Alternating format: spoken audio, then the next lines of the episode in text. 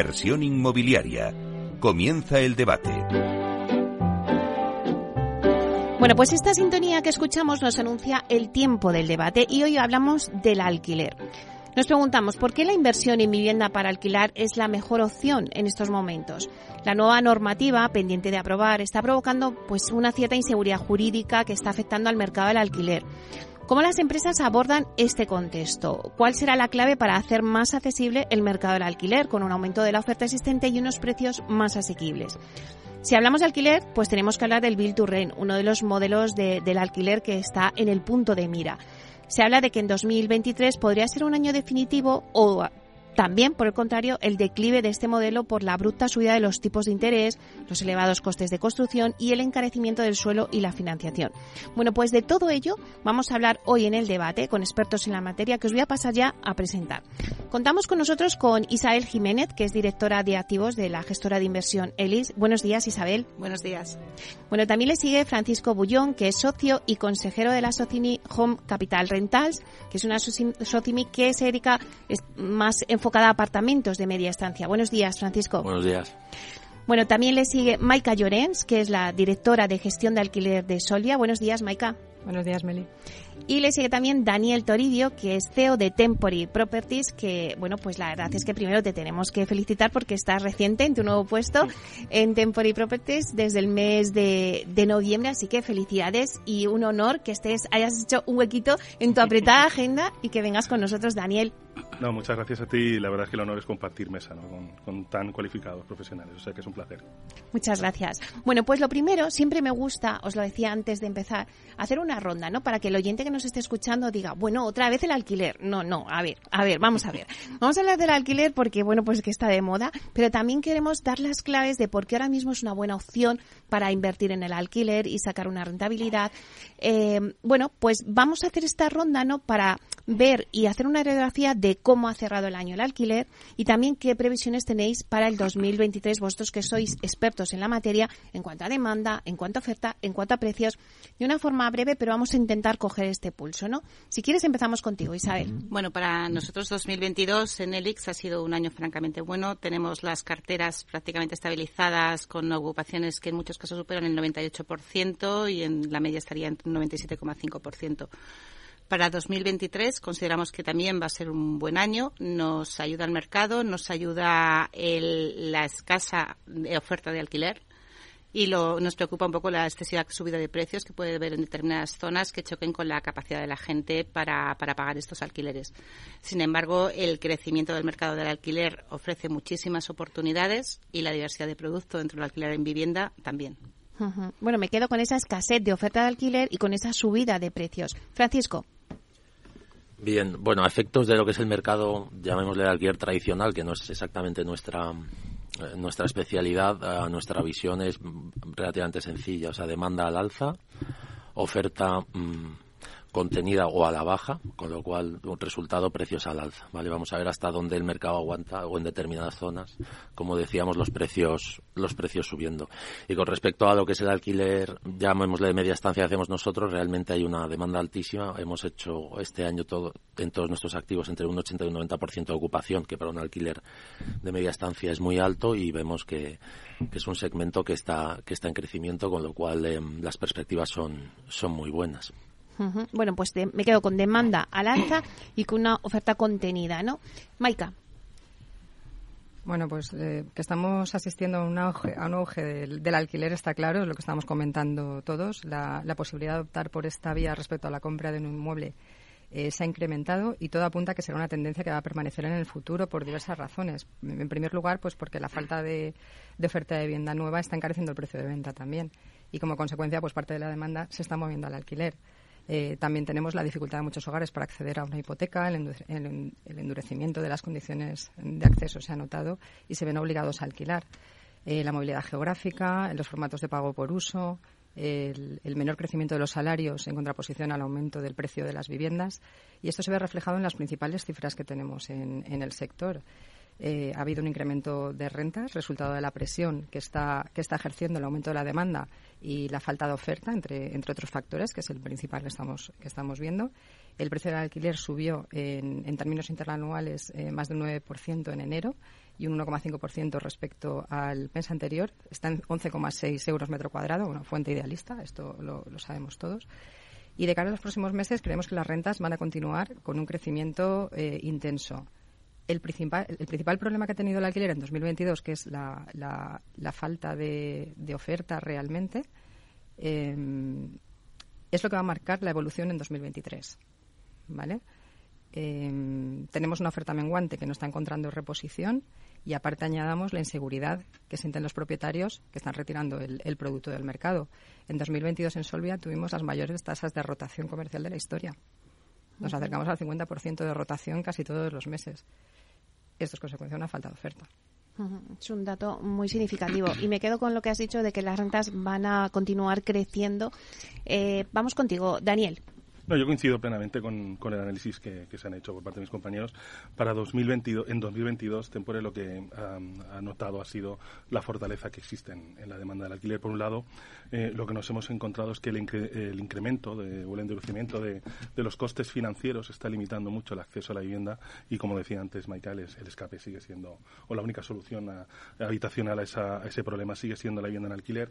y luego, además, la reducción en, en, la oferta que estamos entrando en muchas poblaciones en las cuales nosotros tenemos stock está provocando unas tensiones en el mercado muy elevadas que se están traduciendo en precios. Sí que nos sorprende eh, y por eso creo que el 2022 es un año de reflejo de fortaleza de demanda, cómo el mercado está absorbiendo esos incrementos de precios rápidamente con unos ritmos de comercialización eh, muy altos. Por lo tanto, para nosotros 2022, más allá que eh, sea un reflejo de que hay una gran demanda de alquiler, lo que creemos que está denotando es que hay una, una reducida o una muy reducida oferta frente a la necesidad que existe ahora mismo en nuestro país de acceso a la vivienda. Y esto eh, coincido con ellos plenamente, que es la radiografía de lo que creo que nos vamos a encontrar en el 2023, puesto que nosotros estimamos que las condiciones de financiación no van a cambiar, van a seguir siendo igual de duras o más. Ya vemos que eh, la evolución de los mercados de capitales no, no está siendo favorable para, para Libor principalmente. Y esto eh, lo que creemos es que va a seguir reforzando la idea de que el alquiler es la solución habitacional para, para la sociedad y, por lo tanto, creemos que durante 2023 vamos a seguir encontrándonos un importante incremento en en la demanda que por la tensión que existe en la oferta y como ya Mike había avanzado, ¿no? por la inseguridad jurídica que se encuentran en muchos inversores ahorradores, va a provocar que la tensión de precios siga siendo la misma que en 2022 en muchas de esas localidades. Claro, entonces yo, ante esta radiografía que habéis hecho sobre el mercado del alquiler, eh, pues me pregunto, pues entonces eh, se trata, por tanto, de cambiar el modelo de forma estructural. Eh, ¿Por qué no funcionan las medidas que se han puesto en marcha hasta ahora? Bueno, pues todos sabemos las medidas que ha puesto el gobierno, el intervencionismo de los precios en el 2%. Se ha constatado, ¿no? Eh, pues que en Barcelona al final se ha retraído esa oferta, que es lo que aquí se ha dicho, o esa escasez de oferta. Entonces, eh, bueno, pues si las medidas no funcionan, ¿qué medidas hay que tomar para que el, el mercado del alquiler funcione, para que se pueda dar vivienda asequible y para que los precios, si hay oferta, si hay demanda y si hay oferta, pues estén en equilibrio, ¿no? Entonces, sí que me gustaría que, me digáis entre todos, pues, qué medidas eh, se podrían poner en marcha o cómo afrontáis vosotros desde vuestras empresas eh, este contexto que tenemos en general. Isabel. Bueno, a, estas dos preguntas, desde nuestra empresa, te diré que lo afrontamos con. Nosotros creemos en la diversificación del producto que ofrecemos tanto en lo que es el, el puro alquiler, en la localización de la diversificación en las zonas donde está situado. Los mercados son diferentes, no es lo mismo el mercado prime que un mercado más hacia los suburbios. Y luego también en la diversificación del mercado de vivienda puramente dicho, que va desde el mercado tradicional, como hemos contemplado casi siempre hasta ahora, a las otras ofertas como son el mercado de temporada, el mercado de corta estancia, el osco-living e incluso otras soluciones que, que se están dando ahora mismo en el mercado. Uh -huh. Y me he olvidado la primera pregunta. No, eh, es un poco ver pues sí. qué medidas se tendrían que ah, tomar, no, y, ¿no? Para... No, y respecto a qué medidas habría que tomar, en mi opinión, la primera, acabar con la inseguridad jurídica. No puedes estar cada dos por tres, ahora topo los alquileres, ahora no los topo, ahora freno los desahucios, ahora no los freno. O sea, eso crea una sensación en el inversor que, le da miedo. O sea, porque ¿qué haces? Eso ha llevado el topar los, los el, topar los precios, como se hizo en Barcelona, el limitar el incremento al 2%, el limitar la posibilidad de desahucio, que no estamos hablando siempre de gente vulnerable en muchas la mayoría de las ocasiones, hace que la oferta se reduzca. O sea, la gente decide no asumir ese riesgo y se limita la cantidad de oferta en alquiler, lo cual supone un problema gravísimo. Y luego habría que potenciar también el mercado del alquiler. El mercado del alquiler se potencia desde favoreciendo la construcción de más vivienda en alquiler, con la colaboración pública-privada, abaratando los suelos y haciendo mucho más, que sean más rápidas todas las gestiones. No puede ser que tardes casi tres años para poder tener un edificio y eso en buenas condiciones. Todo ese tipo de medidas ayudarían mucho a incrementar la oferta y haría que se produjese el equilibrio en el mercado. Claro, Francisco, vuestro negocio, ¿no? Lo decías antes, pues es diferente. Esa diversificación de la que hablaba eh, Isabel, vosotros estáis más enfocados a la medida. Sí, yo quería antes, o sea, por, por comentar un poco más en eh, la línea, porque creo que creo que falta un poco de visión global y, de temas básicos. Es decir, aquí eh, el tema del alquiler, como cualquier otro mercado, es un tema de oferta y demanda. La demanda, el problema del alquiler está en las grandes ciudades y la demanda como tal me temo que es imparable. Es decir, el crecimiento de las grandes ciudades es imparable. Con el COVID hemos visto que en teoría nos íbamos a ir a vivir todos al campo y que al final las grandes ciudades siguen cogiendo fuerza, la gente que va a buscar mejores empleos a las grandes ciudades, mejores servicios, con lo cual si la demanda no la puedes parar y la creación de hogares, de nuevos hogares se hace en las principales ciudades, hay que, hay que luchar en el lado de la oferta. ¿Qué estamos haciendo? Todas las medidas que se adoptan hoy lo que van es en contra de, que haya más oferta. Es decir, eh, fomentan que el propietario retire del alquiler eh, un determinado inmueble porque tiene determinadas dificultades o todas estas rigideces que metes en el segmento terminan llevando bien a que termine subiendo el precio o sacando el piso, no hay más. Y favoreciendo al señor que ya o la señora que ya está dentro de un piso frente al, al nuevo que llega, que ese es el que realmente se enfrenta a esos problemas. Con lo cual, lo primero que hay que hacer es trabajar en el lado de la oferta y permitir que el mercado libremente aumente la oferta hasta donde considere que puede llegar, porque el mercado solamente se ajusta y no, no tener que intervenir tanto. En el momento en el que haya mucha oferta que dé servicio a esa demanda, las cosas estarán, en teoría, estarán en un, en un equilibrio mejor. Y otro tema que es muy importante es que la, que la oferta que haya sea la que se demanda, es decir, a día de hoy tú tienes un edificio con pisos de 300 metros cuadrados en Madrid y el, o en Barcelona y el ayuntamiento te pone Pegaso directamente no te deja hacer cuatro pisos de 75 metros en vez de un piso de 300 metros. Lógicamente la demanda de hoy prefiere pisos de 75 metros que permitirían sacar un alquiler mucho más bajo que ese piso de 300 metros. Evidentemente el que el inversor va a ganar algo más de dinero, pero también va a hacer una inversión nueva, va a poner en el mercado pisos que se adecuan a la demanda actual y con, digamos, con una estructura y con a niveles de eficiencia y de sostenibilidad adecuados a lo que se demanda hoy en el mercado, nada más. Entonces, ese tipo de, por eso digo que es un tema de visión global y que lo, que hay que ver es no limitar el mercado como tal, sino permitirle que se desarrolle libremente al 100%. Eso a nivel general. Perdona, me estabas preguntando por, por mi empresa en concreto, pero vamos, que quería... No, no, no, me viene muy bien porque supongo que los demás estáis de acuerdo con todo lo que han dicho, ¿no? Maika. Sí, bueno, pues al final el tema de la garantía y seguridad jurídica es, fundamental.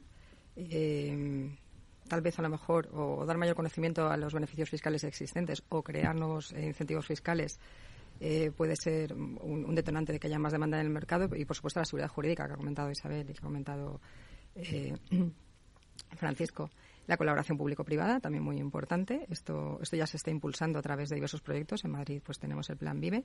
Pero hay, al final, para, para tener resultados distintos hay que hacer cosas distintas. Y, y yo creo que aquí hay, eh, pues hay organismos, pues la Agencia Negociadora del Alquiler, por ejemplo, esta semana eh, pues ha dicho una cosa fantástica que ya poniendo encima de la mesa, mm, yo creo que hace ya varios años, que es, oye, el Estado podría tener capacidad para convertirse en arrendatario, por lo menos garante.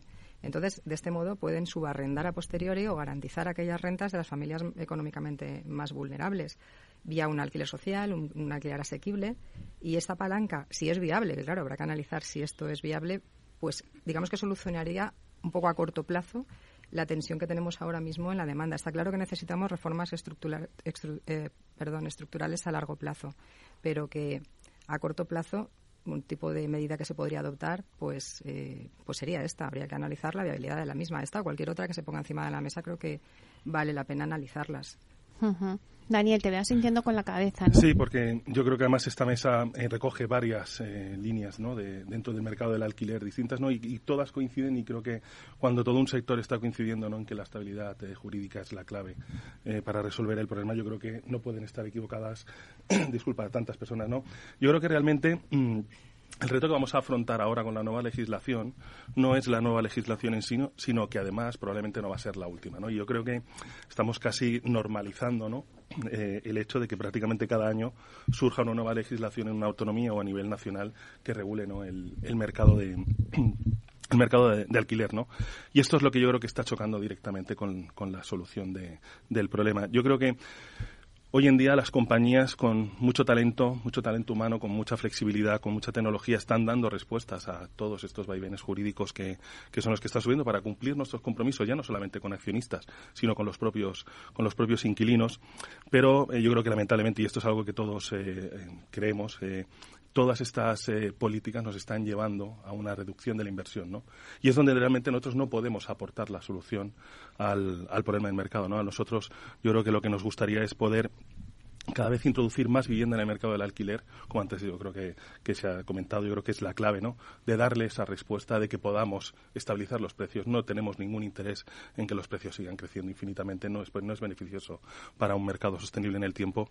Y yo creo que por eso decía que la clave está en que no podemos normalizar que no exista ese pacto de Estado, ¿no? En eh, efectos de vivienda en el cual todos los agentes, en el cual todas las, eh, toda la industria, inquilinos, todos los que, los que se ven afectados por el mismo puedan hablar con, propiedad y como decía Maika, ¿no? empezamos a escuchar algunos eh, sonidos ¿no? que, que, yo creo que van dirigiéndose ¿no? en, esa línea que yo creo que es la que realmente hace falta para que, eh, como decías, ¿no? Eh, dejemos de hablar del alquiler como un problema sino que el alquiler se convierta realmente en, la solución, sobre todo pues, para, para jóvenes.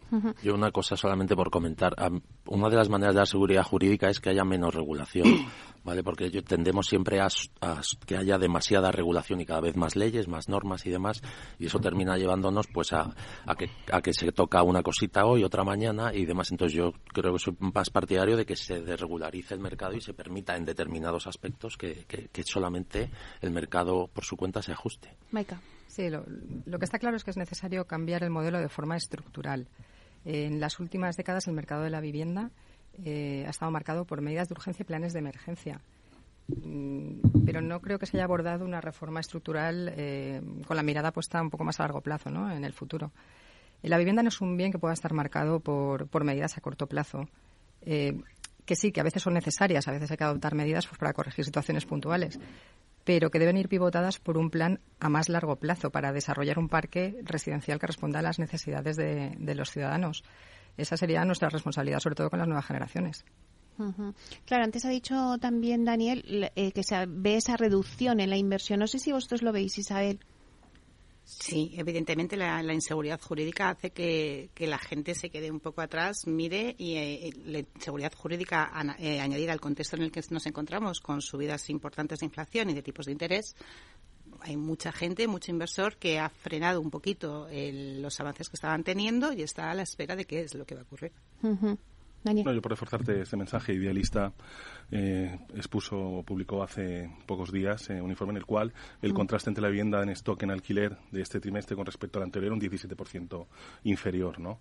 Eh, esta, al final está ese sentimiento ¿no? de que cada vez hay menos oferta no solo está reflejado por el incremento de precios que existe en el mercado, sino por los datos estadísticos que tenemos. Y, y como decía Maika, realmente si queremos abordar el reto como país que tenemos eh, de cubrir esa diferencia que existe en vivienda en alquiler con respecto a la media europea, eh, debemos de afrontar soluciones estructurales a largo plazo y por eso yo comentaba, yo creo que el gran error que ha habido durante estos últimos años en los cuales, como decía antes Maika, se ha regulado eh, desde el punto de vista ¿no? de, la emergencia, de la inmediatez, hmm es no haber escuchado a todos los agentes para intentar abordar esa solución a largo plazo. Y mientras no se aborde ese problema, eh, seguiremos teniendo esta inestabilidad y seguiremos estando en un punto en el cual yo creo que no seremos capaces de responder como sociedad ante la demanda de, las nuevas eh, de, los jóvenes eh, del acceso a la vivienda. Y por eso creemos que es la clave, es la clave del futuro para reforzar sobre todo esa inversión necesaria para poder incrementar ese parque de viviendas. ¿En el segmento de media estancia se ha notado también? La verdad es que no. O sea, lo que hemos notado es que algunos propietarios que estaban antes en, larga estancia están, están pensando ahora en, en, retirar ese piso y meterlo en media estancia. Sufrimos en su momento durante el COVID que los turísticos el, piso turístico entraba en nuestro segmento porque no había turismo realmente ese año, año y pico sobre todo, y ahora lo que estamos viendo es al contrario, que son pisos sueltos en general, pero de muchos propietarios que, se, que lo retiran y se meten en este segmento porque creen que pueden sacar una mayor rentabilidad en el medio plazo que si bien es verdad, en parte a nivel de la renta de arriba tienes muchos más servicios y demás, o sea, en el momento en el que se estandarice más el nivel de servicios y el nivel de costes que tiene un piso de estos no tiene nada que ver con un alquiler tradicional. Pero lo que estamos viendo es que viene gente de pisos de alquiler tradicional al alquiler temporal a día de hoy y más en Barcelona lo hemos visto que en Madrid en concreto. También hay una regulación más fuerte en Barcelona que en Madrid. Bueno, pues sí, vamos a coger un poquito de aire, eh, luego seguimos eh, el debate y vamos a empezar también a, debatir un poco ese modelo, ¿no? El ¿Qué va a pasar con el Bilturren? Eh, bueno, pues en estos momentos de este contexto que tenemos. Seguimos, eh, cogemos un poquito de aire y seguimos a la vuelta.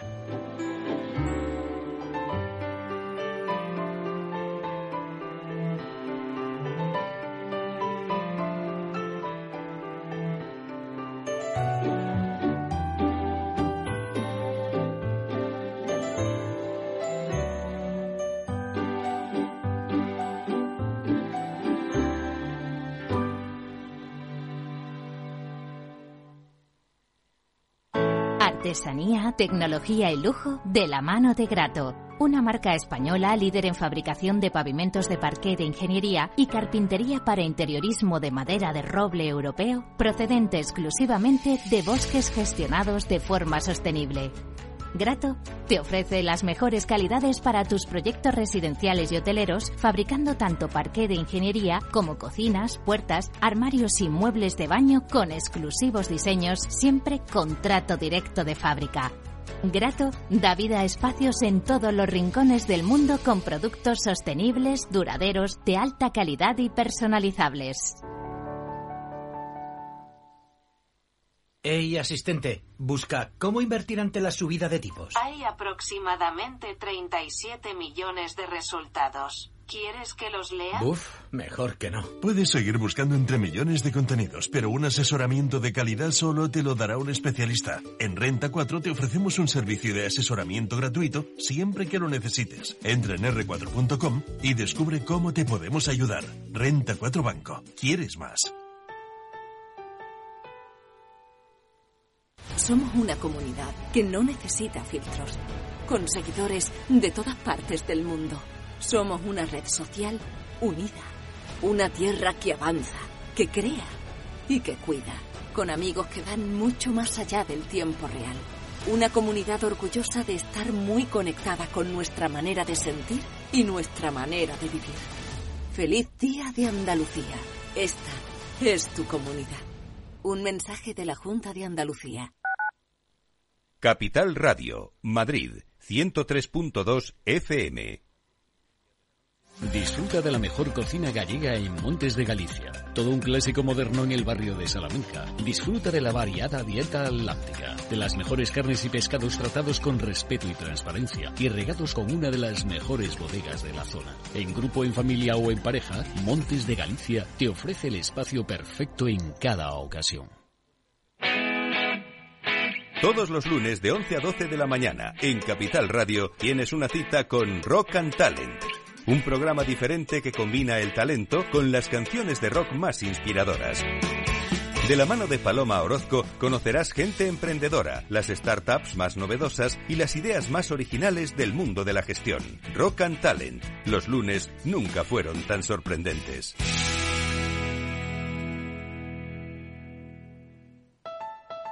Escucha cada jueves, a partir de las 11 de la noche, en Líderes Globales, las entrevistas que Raúl Castro nos trae desde Florida. Personas inspiradoras de habla hispana que han destacado en sus actividades más allá de nuestras fronteras y que nos dejan sus enseñanzas y aprendizajes desde el punto de vista más personal. Líderes Globales, con Raúl Castro, en Capital Radio. Si te gusta el pádel, en Capital Radio tenemos tu espacio. Todos los martes, a partir de las diez y media de la noche, saltamos a la pista para contarte la actualidad del World Padel Tour, los torneos amateur, las novedades de las marcas y toda la actualidad relacionada con el segundo deporte más practicado de España. Esto es Padel, los martes a las diez y media de la noche en Capital Radio.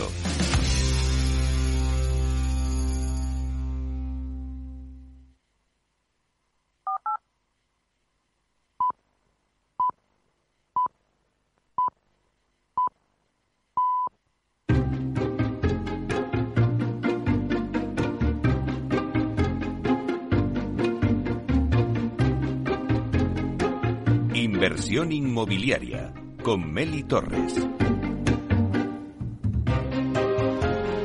Bueno, pues seguimos con el debate. Hoy estamos hablando del alquiler y os voy a hacer un repaso rápido a la mesa que tengo con nosotros. Está Maika Llorens, que es directora de gestión de alquiler de Solvia, Isabel Jiménez, directora de activos de la gestora de inversión Elix, Daniel Toribio, consejero delegado de Tempore Properties y también Francisco Bullón, socio y consejero de la Socimi Home Capital Rentals. Bueno, eh, estábamos ahora analizando un poco pues de los modelos nuevos que han salido en, pues en el alquiler, eh, pues la estrella es Vilture ¿no? Es a donde todo el mundo mira y está poniendo el punto de vista ahí. Pero, claro, el 2023 podría ser un año definitivo para el Bilturren o por el contrario, pues el declive de este modelo porque se ha juntado una serie de, en un contexto de, de, subida de los tipos, elevados costes de construcción, el encarecimiento del suelo, la financiación. Entonces, bueno, todo esto hace que pongamos en tela de juicio qué va a pasar con el Bilturren. Me gustaría que lo analizáramos un poco que, y que cada uno diera su opinión, ¿no? Eh, ¿Qué va a pasar con el Vinturen, Isabel? ¿Va a estar eh, en declive o por todas estas circunstancias o al revés? ¿Va a ser el despegue definitivo? Yo no creo que vaya a estar en declive, para nada. Creo que va a seguir, va a continuar y además durante mucho tiempo ha venido para, para quedarse. Eh, tenemos una sociedad que cada vez opta más para el alquiler tanto por el estilo de vida elegido como por la dificultad de acceso a la vivienda. Tenemos unas cifras de alquiler en la, en la eurozona de en torno al 35%, mientras que en España estamos todavía en el 24%. Eso hace que para los próximos 20 años haría falta unas 100.000 viviendas nuevas de alquiler al año. Se están haciendo 18.000. Madre mía, pues hay una gran brecha. Yo creo que hay un gran gap y una gran oportunidad en el build to rent. Es cierto y nadie puede negarlo que las situaciones que hemos comentado anteriormente, como inseguridad jurídica, inflación, tasas de paro elevadas, eh, hacen son una piedra en el camino del build to rent, pero yo lo veo como algo totalmente coyuntural. Creo que estructuralmente va a seguir hacia adelante. Creo que es una apuesta clara para, para dentro del sector de la vivienda y tengo absoluta fe en la evolución del build rent. Además, eh, evolucionaremos hacia colaboraciones público-privadas y hacia una normativa estable que hará que podamos tener alquiler asequible y podemos dar entrada a toda esa gente y esas personas que eligen el alquiler como porque quieren o porque no pueden hacer otra cosa. Francisco.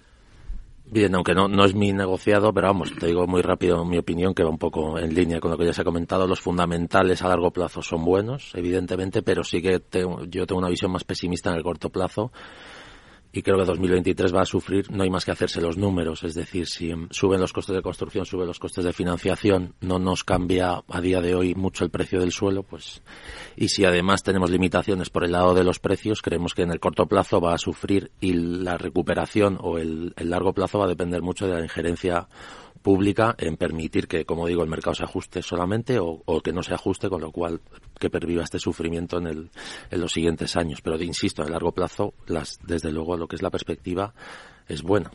Depende de, lo que te digo. Pues la verdad que totalmente de acuerdo con, con, los datos aportados por Isabel y con los comentarios de, de Francisco. Eh, las políticas intervencionistas, por supuesto, que no están ayudando. Es cierto que yo creo que durante, bueno, en Solvia creemos que durante la primera mitad del año sí que va a haber pues un, descenso en las transacciones por estos motivos que estamos comentando, de aumento de tipos, encarecimiento del suelo, eh, políticas, etcétera pero que va a ser un bache, porque al final el Build to Rent va a ser uno de los activos más resilientes dentro del inmobiliario. ¿Por qué? Pues porque tiene una demanda garantizada. Estamos hablando del auge del alquiler, ¿no? En esta, en esta mesa. Eh, tiene mucho atractivo como, como asset class que atrae a fondos de inversión extranjeros.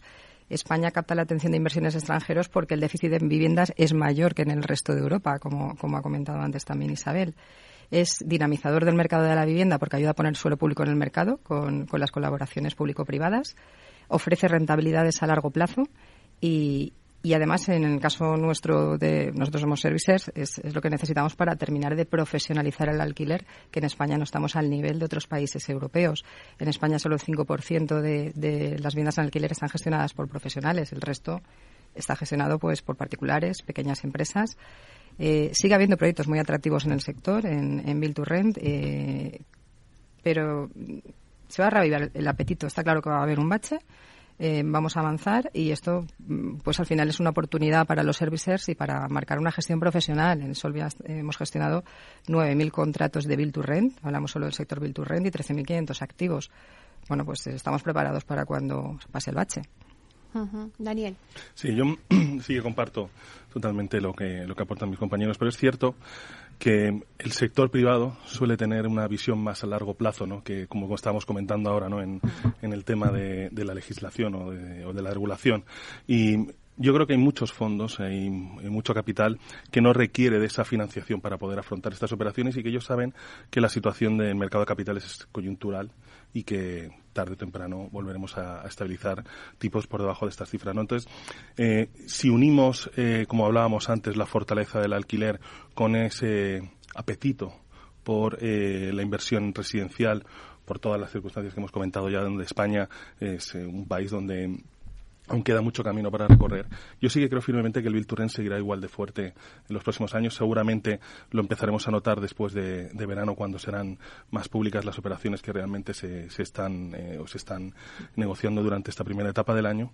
Y donde sí que creo que va a haber un reto eh, a posteriori va a ser en la gestión ¿no? de, del Bill Turren, porque es cierto que lo que sí que creo que ha cambiado en este modelo de negocio o en este llave en mano, como tradicionalmente lo venimos conociendo en España con operaciones en el pasado, como por ejemplo con Es en que el escenario macro que se van a encontrar esos edificios en el momento de la explotación no va a ser en el momento inicial. Yo aquí eh, sí que me gustaría hacer un, o poner en valor algo que Maika ha, reflejado, ¿no? y es la importancia que tiene la profesionalización del alquiler.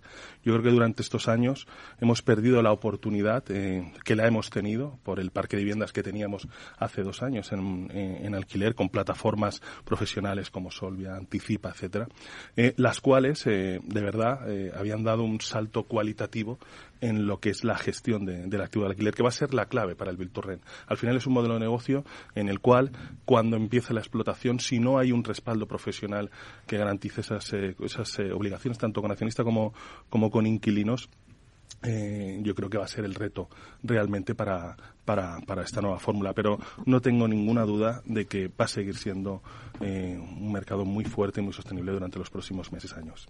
Yo, un, Francisco. Sí, un tema con respecto a lo que has comentado, eh, a efectos del, de los inversores. Es verdad que un, una de las soluciones a corto plazo es que vengan inversores que hagan 100% equity, que tiene todo el sentido.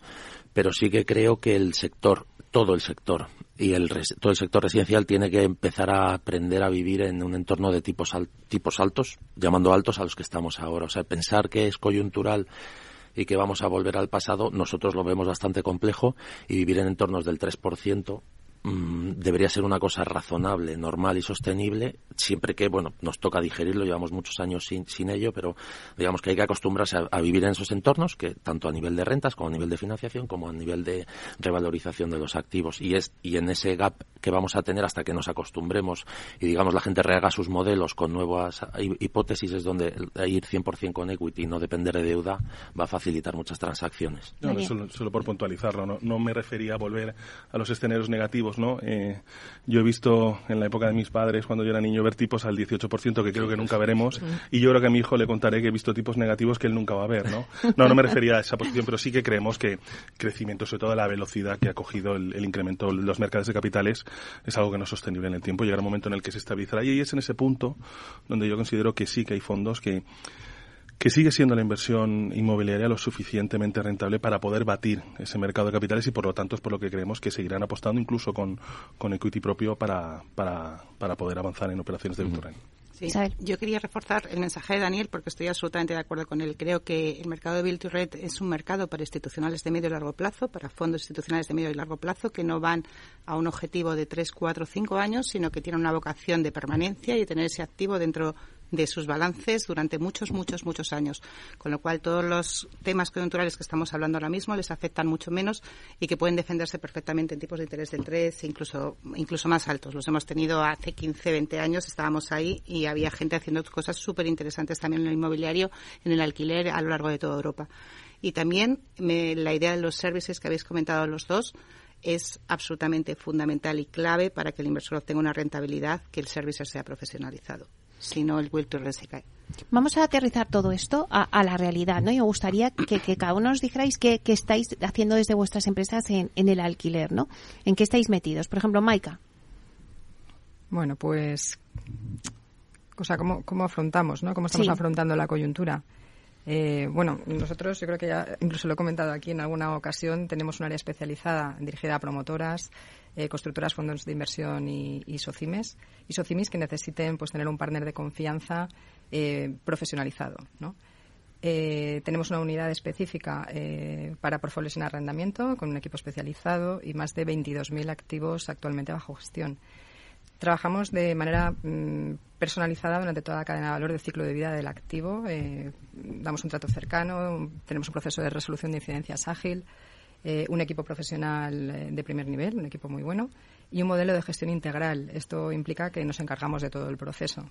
hacemos el onboarding, la migración, el asset management, la comercialización, la administración del alquiler y acompañamos, por supuesto, al cliente final, que es el inquilino, desde el momento de búsqueda de la vivienda hasta la firma del contrato, hasta la resolución de cualquier incidencia que pueda existir durante la vida del contrato. Eh, en el caso de Solvia, además, hemos, tenemos una presencia omnicanal en estos momentos.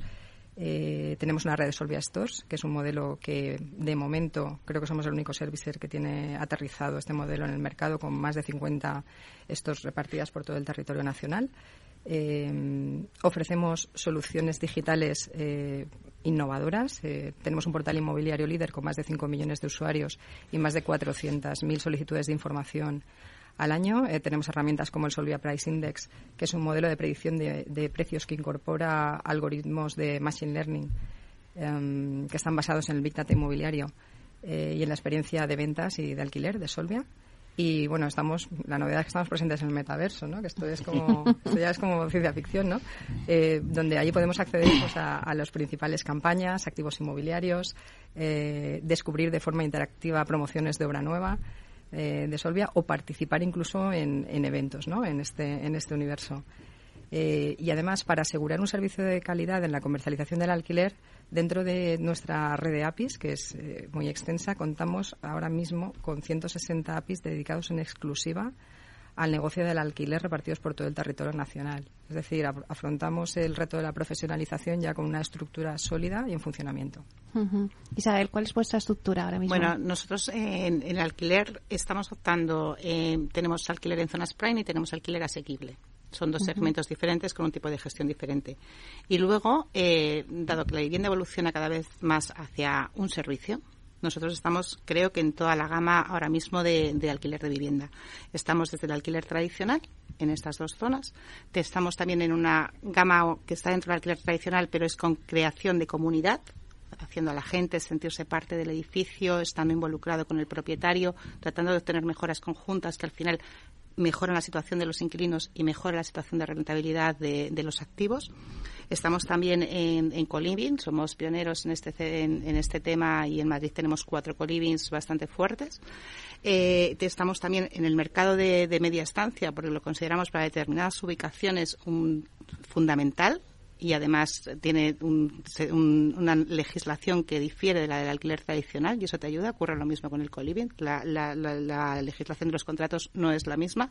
Eso te ayuda y te ayuda a tener la cartera diversificada. Y por último, estamos también en el turístico, eh, pero no vía modelos de gestión, sino vía eh, acuerdos con operadores. Francisco.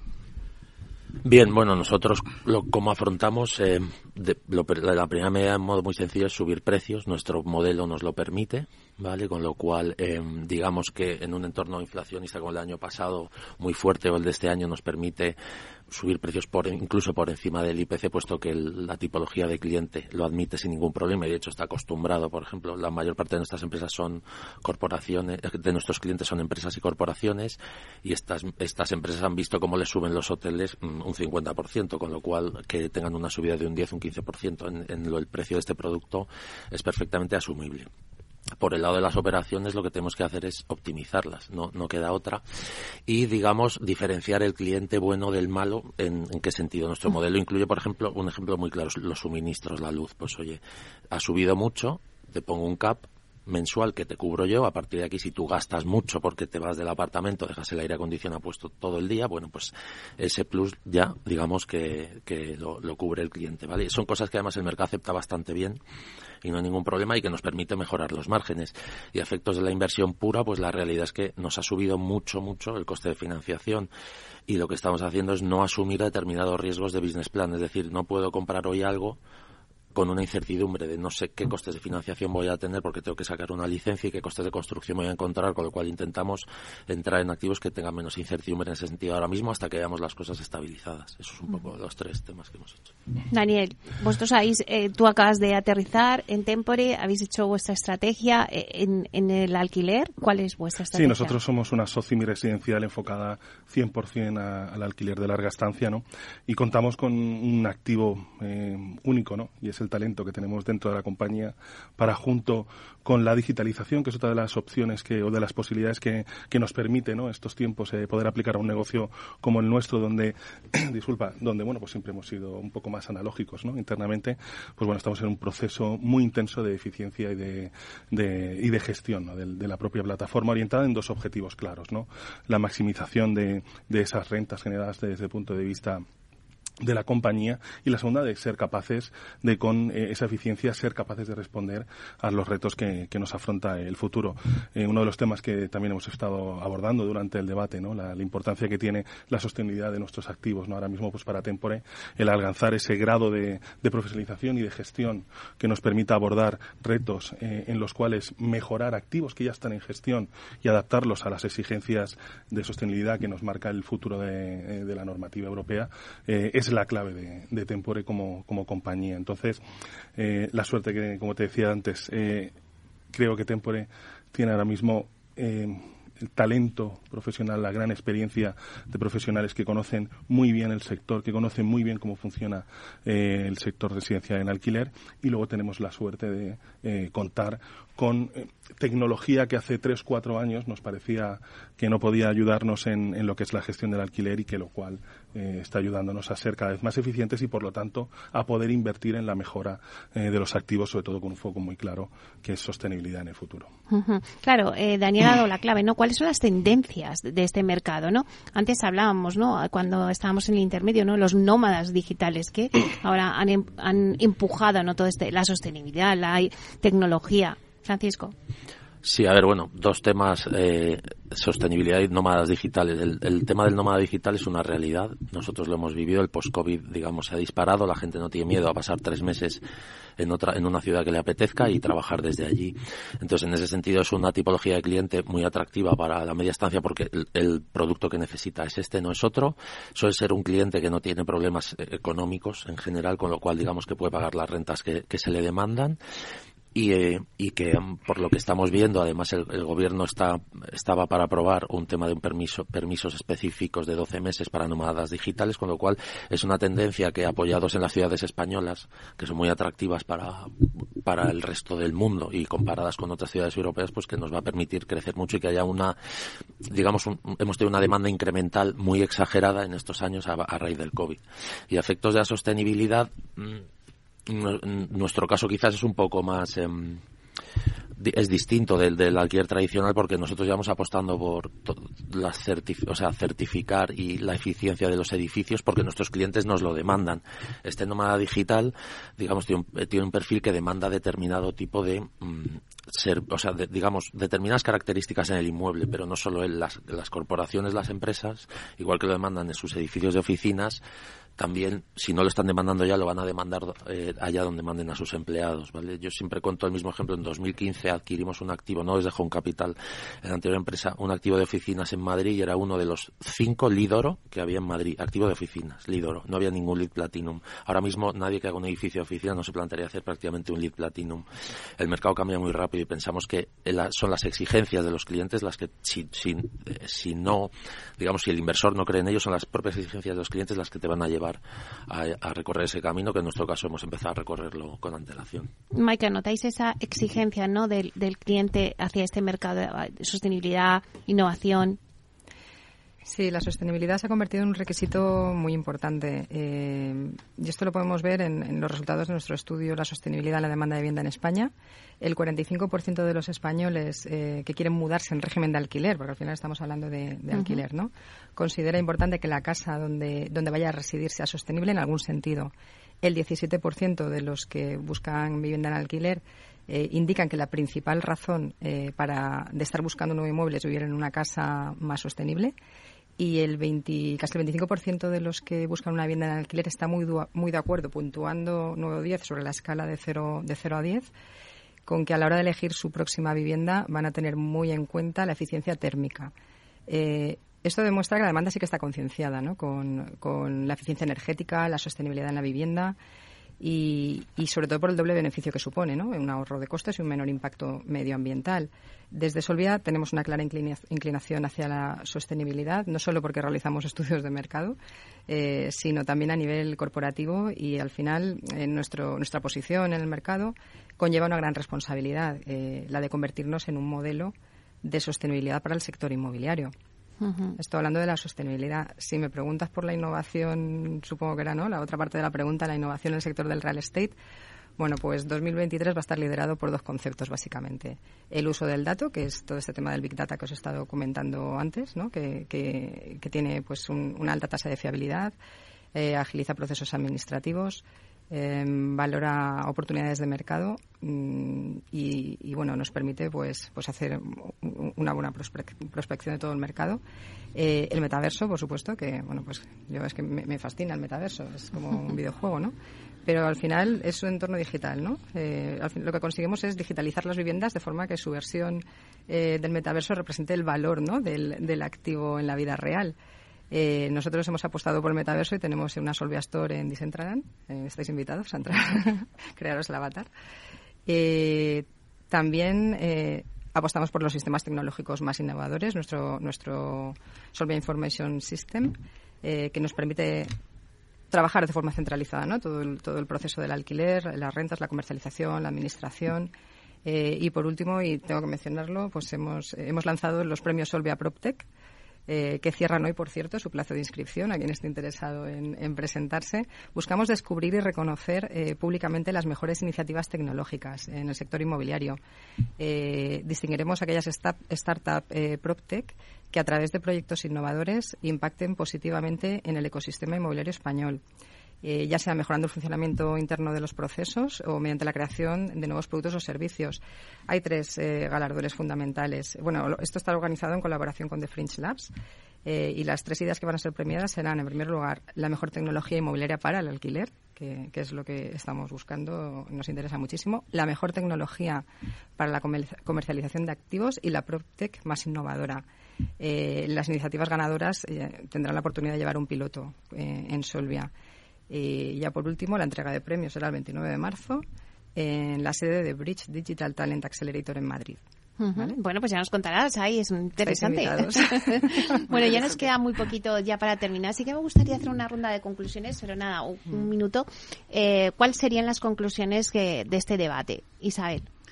Bueno, pues eh, que el mercado de alquiler está muy fuerte, es muy potente, hay una demanda tremenda y una oferta que está siendo cada vez más escasa. Esto hay que solucionarlo y tenemos un índice de 18.000 viviendas producidas frente a 100.000 que hacen falta. La falta de seguridad jurídica hace que la oferta se retraiga todavía más. Es necesaria la colaboración pública-privada para crear vehículos y crear medios de hacer alquiler asequible donde oferta y demanda se equilibren y totalmente de acuerdo con David, cuanto más se deje funcionar el mercado y menos trabas se le pongan, más cerca estaremos de esta situación. Francisco. Bueno, en línea con lo que se acaba de comentar, em, que dejen al mercado un poco respirar. Em, a nivel regulatorio, que si se puede regular algo, que se, que se haga, porque, porque las cosas se ajustan, se terminan ajustando en el medio plazo solas. Y también que hemos comentado un pequeño llamamiento a los ayuntamientos para que sean conscientes, porque hablamos de leyes a veces nacionales, CAPS, IPCs y demás, que ellos también tengan vista o las miras largas y que permitan, nosotros que invertimos en zonas céntricas prime, que permitan el desarrollo de una oferta adecuada a las demandas actuales y que se pongan todo lo exigentes que quieran en temas como la sostenibilidad, la eficiencia y demás, que le van a mejorar las ciudades, pero que no no, adopten decisiones que lo que vayan sea precisamente en contra del desarrollo de un producto adecuado para las necesidades actuales. Maika. La verdad que, como decía Daniel, podemos estar hablando ocho horas de esto, pero poco más se puede aportar a lo que ha dicho Isabel y, Francisco. Eh, adicional, importante, reforma estructural a largo plazo, muy importante. Eh, menos intervencionismo, más seguridad y trabajar en, en, la transformación de, este sector dentro del inmobiliario vía tecnología y sostenibilidad. Daniel. Sí, coincidiendo en, en, la misma parte, ¿no? Yo creo que ha sido un debate súper enriquecedor, tantísimas opiniones, ¿no? Y la idea, yo creo que es clara, el sector coincide, en esa regulación, en esa eh, regulación a largo plazo, ¿no? en tener esa visión eh, que dé soluciones realmente al problema de la vivienda y no lo hagan desde un punto de vista cortoplacista, que sabemos que no es la solución para darlo. Segundo, yo creo que también el sector está muy fuerte, muy sano y que tiene esa visión a futuro y que es responsable de lo que debe de hacer a efectos de sostenibilidad y profesionalización. ¿no? Entonces yo creo que el sector residencial en alquiler en España es fuerte, es muy profesional, tiene unas perspectivas de crecimiento, no te voy a decir infinitas, pero muy, muy potentes y creo que también es capaz y hoy en día está listo para, para afrontar esos retos de futuro. Bueno, pues hasta aquí nuestro debate de hoy. Yo creo que ha sido muy interesante, que hemos dado muchas claves al inversor. Muchísimas gracias a Maika Llonés, directora de gestión de alquiler de Solvia. Gracias, Maika. Gracias. También a Isabel Jiménez, directora de activos de la gestora de inversión de Elis. Gracias, Isabel. Muchas gracias. A Francisco Bullón, socio y consejero de la Socimi Home Capital Rentals. Gracias, Francisco. Muchas gracias. Y a Daniel Toribio, consejero delegado de Tempore Properties. Muchas gracias, Daniel. muchas gracias. Y a ustedes, señores y señores que nos escuchan al otro lado de las ondas, gracias por estar ahí y compartir este espacio con todos nosotros. Gracias también de parte del equipo que hace posible este espacio, de Félix Franco y Miki Garay en la realización técnica y de quien les habla, Meli Torres. Les esperamos mañana viernes de 12 a 1 en inversión inmobiliaria. Hasta entonces, que sean felices.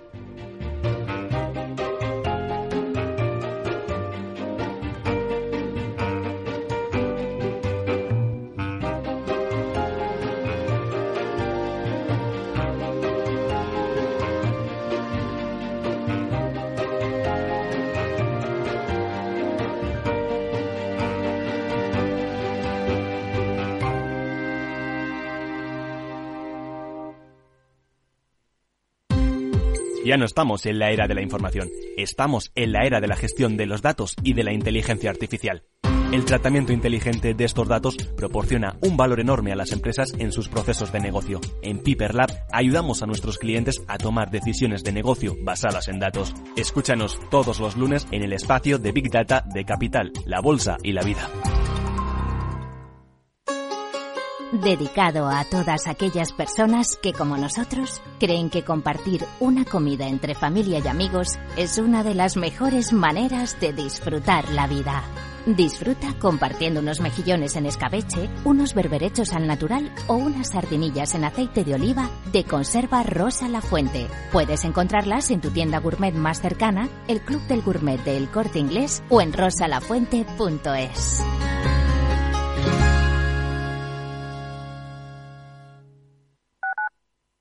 Capital Radio, Madrid, 103.2 FM.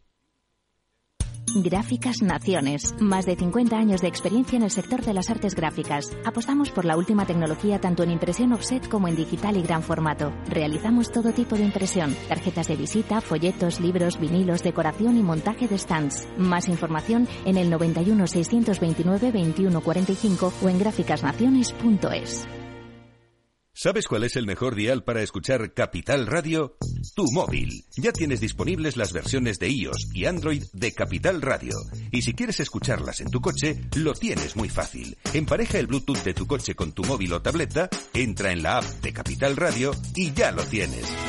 Escucha Capital Radio en digital. Y si te preguntan qué escuchas, no lo dudes. Capital Radio.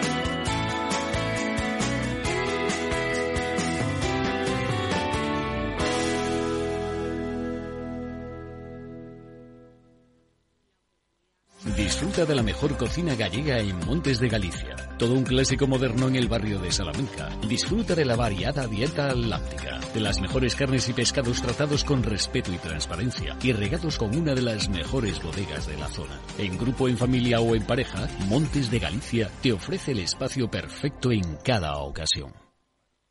Esto te estás perdiendo si no escuchas a Luis Vicente Muñoz en Capital, La Bolsa y la Vida. Juan Ignacio Crespo, experto financiero. Los bancos centrales pueden crear dinero de la nada, pero no pueden crear microchips de la nada.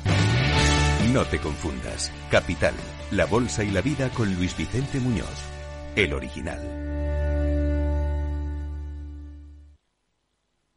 Capital Radio, la genuina radio económica.